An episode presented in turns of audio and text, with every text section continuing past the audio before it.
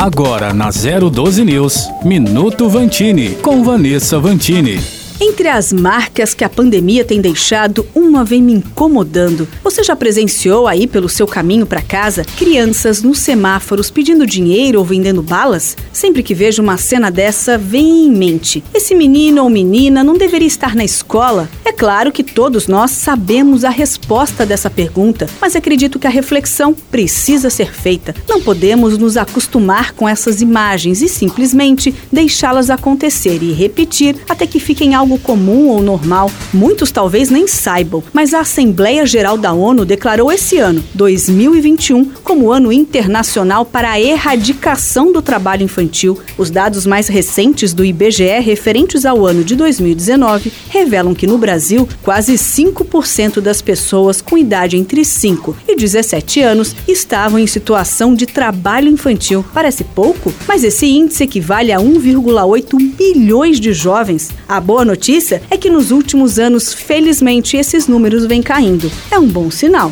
mas muitas crianças ainda estão inseridas nessa triste realidade. Lembrando que no país, qualquer forma de trabalho é proibida para quem tem até 13 anos de idade. Crianças e adolescentes devem sim trabalhar a mente, o espírito, a criatividade, as brincadeiras e o conhecimento. Uma criança jamais deve ter a responsabilidade de um trabalho braçal que possa tirar dela a sua alma infantil. As aulas já voltaram e é na escola que esses jovens devem estar. Se você quiser ajudar, procure o apoio social da prefeitura da sua cidade. Em São José dos Campos, por exemplo, ligue para 156 e peça que uma equipe do apoio social vá até o local. Eles têm meios de acolher essas crianças. É preciso entender que é responsabilidade de todos fazer do amanhã um futuro melhor. Vanessa Vantini para 012 News.